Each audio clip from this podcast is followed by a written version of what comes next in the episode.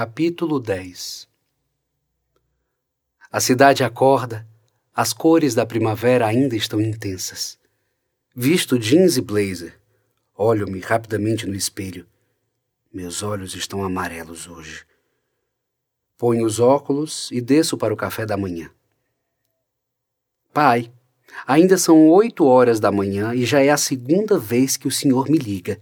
Nós estamos bem. Não precisamos de nada por enquanto. Está tudo bem. Já sei. Sim, qualquer coisa eu comunico. Agora volte a trabalhar despreocupado. Claudine desliga o celular sem paciência. Bonjour, mademoiselle. Cumprimento-a, aproximando-me da mesa de pães. Algum problema? Sim, já perdi a conta de quantas vezes ele ligou desde que chegamos. Fique tranquila. Os pais são assim mesmo. Olhe para mim, tenho 28 anos e você viu como minha mãe me tratou ontem no almoço. Onde está sua irmã? Já deve estar descendo com Marjorie. Estas baguetes estão tentadoras. Vou optar pelos croissants. Marie entra no restaurante do hotel em companhia de Mademoiselle Lucas. Desculpe por ontem. Receio não ter escolhido bem o passeio, além de um descuido, um egoísmo de minha parte.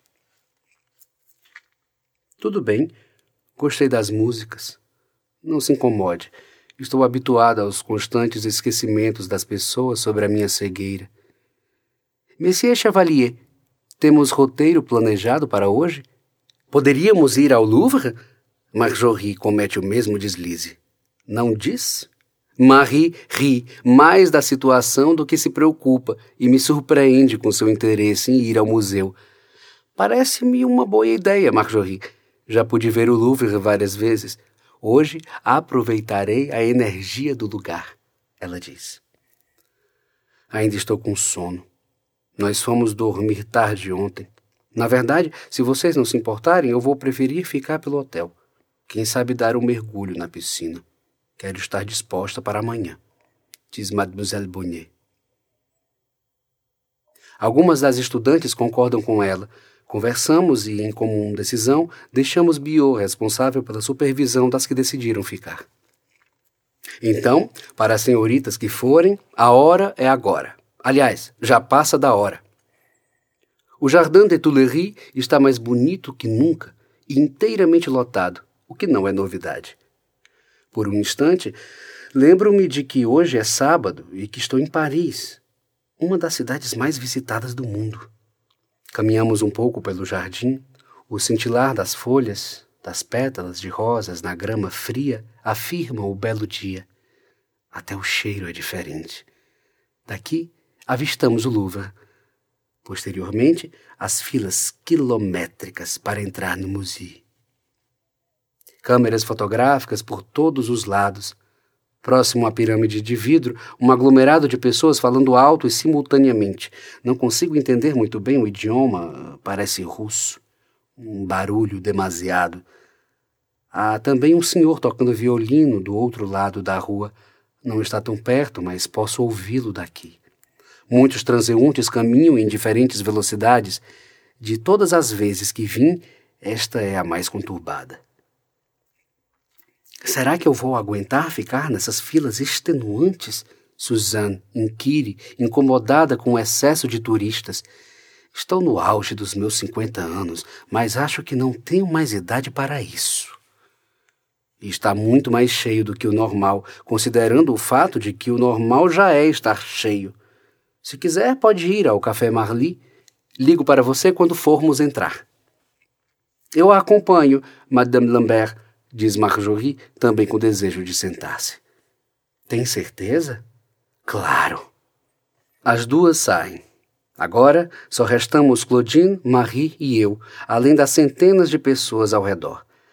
A chegada de turistas se torna contínua. Parece que o som do violino está mais alto do que nunca. Não saberia explicar ao certo, mas parece haver algo de errado no ambiente. Olho para os lados e vejo muitas cores nas pessoas que estão andando em torno do museu.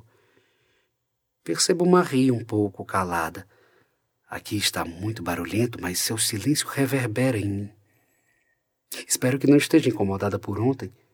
Anne não precisava comentar que namorávamos. Eu sinto que Marie deu importância a isso. Um barulho de sirene se aproxima. De longe, avisto algumas viaturas em direção ao museu. As pessoas começam a olhar para os lados e comentar. Definitivamente há algo de errado. De repente, um homem que estava na fila sai correndo. Os policiais aceleram um passo, mas dois homens correm. Agora a polícia está vindo em nossa direção. Os turistas se apavoram, alguns saem da fila. Vejo que os cafés e lojas começam a trancar as portas. O que está acontecendo? Marie especula preocupada. Um tiro é disparado. As pessoas começam a correr e gritar. As filas são desfeitas em uma abrupta urgência. Seguro firme as mãos de Marie Claudine. Outro tiro. Há muita gente aqui.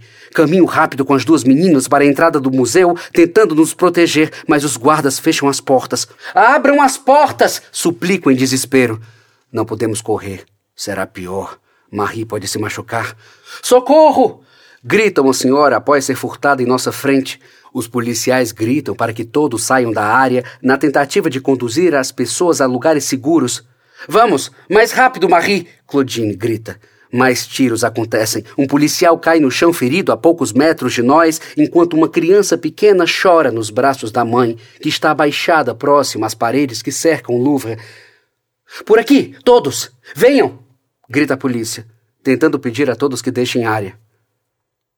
O caos se alastra ainda mais depois que um homem leva um tiro. Tentamos correr mais rápido. Muitas pessoas correm por todas as direções. Marie esbarra em uma senhora e cai no chão. Claudine grita por socorro. Um grupo de turistas começa a tentar arrombar as entradas do museu. Ajudo Marie a levantar-se. Eles estão vindo em nossa direção. São muitos. Claudine exclama em desespero. Claudine e eu somos empurrados no mesmo instante em que solto a mão de Marie. A polícia corre para tentar detê-los. Joga uma bomba de gás lacrimogênio para afastar todos do portão. Fecho os olhos, que ardem com o efeito do gás. Abro-os com dificuldade. De repente, o mundo me foge por alguns segundos. Marie? Marie? O rosto dela some do meu campo de visão.